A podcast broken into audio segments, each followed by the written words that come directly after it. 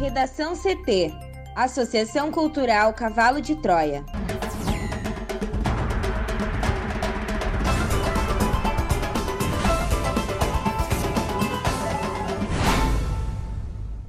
Olá, eu sou Amanda Hammermiller. E eu sou Thaís Uchoa. Este é o Redação CT, da Associação Cultural Cavalo de Troia. Hoje é terça-feira, dia 23 de novembro de 2021. 30% das mulheres dizem que já foram ameaçadas de morte por parceiro ou ex. Uma em cada seis sofreu tentativa de feminicídio, diz pesquisa. Supremo decide permitir ampliação do Auxílio Brasil em ano eleitoral. Calçada sede, pessoas caem em tubulação de rio em Joinville.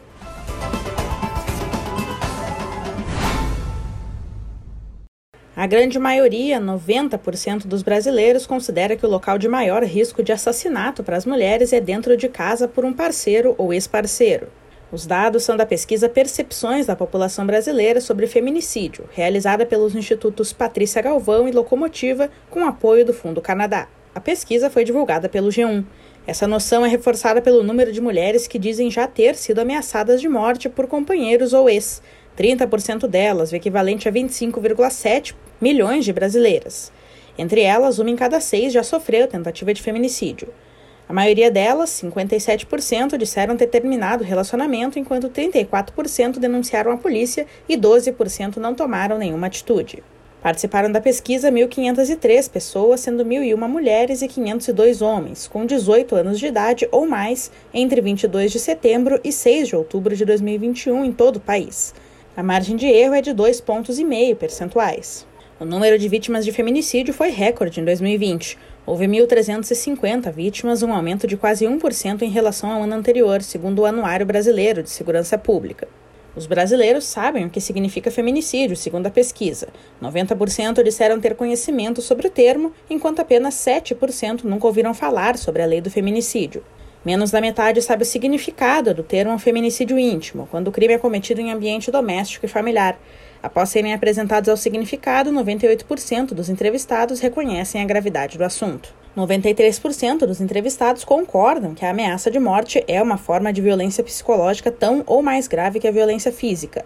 A maioria da população, 57%, conhece alguma vítima de ameaças de feminicídio íntimo, o que representa 91,2 milhões de pessoas.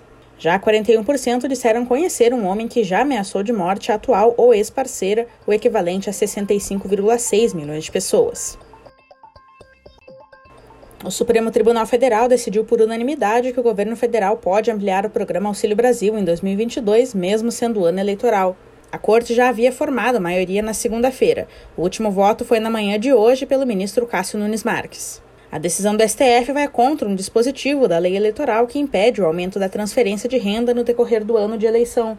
O mecanismo visa prevenir o uso da máquina pública para beneficiar o candidato que busca a reeleição. Segundo o relator do processo, ministro Gilmar Mendes, o governo deve ter como prioridade garantir a subsistência das pessoas desassistidas. Com a determinação, o governo ganha tempo para viabilizar o auxílio de 400 reais no próximo ano. O valor médio do benefício no primeiro pagamento, realizado em novembro, foi de R$ 217,18. Sem a decisão do STF, o valor seria congelado assim que virasse o ano. O pagamento do Auxílio Brasil, que substituiu o Bolsa Família, teve início no último dia 17. O calendário do primeiro mês vai até o dia 30 de novembro e beneficiará 14,6 milhões de pessoas que já faziam parte do antigo programa sem a necessidade de realizar recadastramento. Para possibilitar o pagamento de 400 reais mensais do Auxílio Brasil, prometidos pelo governo, o Planalto apostava na aprovação da PEC dos precatórios pelo Congresso Nacional. A proposta foi aprovada pela Câmara dos Deputados e está em tramitação no Senado. Antes da decisão do STF, o governo temia que não houvesse tempo para aprovar a proposta e viabilizar o pagamento prometido do benefício em 2022. Ainda que a proposta seja aprovada ou que haja outra fonte de recursos, esse valor complementar só vai ser pago até 31 de dezembro de 2022.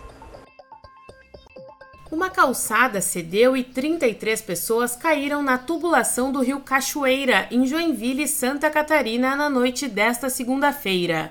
O acidente ocorreu na Avenida Beira Rio, próximo à prefeitura, por volta das 20 horas, durante a cobertura do Natal Cultural, tradicional evento da cidade.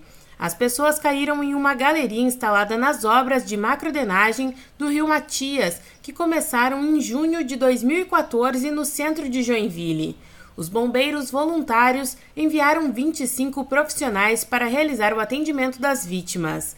As vítimas do acidente, 21 adultos e 12 crianças, foram encaminhadas ao Hospital Municipal São José e ao Hospital Infantil Dr. Gesser Amarante Faria. A prefeitura informou que nenhuma delas teve ferimentos graves. A informação inicial era de que uma das crianças estava em estado grave. Após o resgate, técnicos do Instituto Geral de Perícias e da Polícia Civil estiveram no local e fizeram um registro preliminar com fotos. Hoje, profissionais da Secretaria de Infraestrutura Urbana e da Defesa Civil vão continuar a vistoria com uma avaliação detalhada da estrutura do local.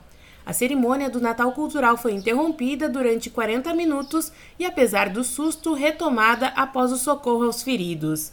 Nas redes sociais, moradores da cidade criticaram o fato de a festa continuar enquanto bombeiros ainda procuravam mais feridos no rio. Conforme a gestão municipal, a cerimônia somente foi retomada após todas as vítimas serem atendidas e a prefeitura receber informação de que não havia mais nenhuma pessoa em estado grave. Este foi o Redação CT, que é publicado de segunda a sexta, no início da tarde. Para não perder nenhuma edição, siga o podcast no seu aplicativo favorito ou acesse arroba AC Cavalo de Troia no Instagram e inscreva-se para receber no WhatsApp ou no Telegram. Uma ótima terça-feira!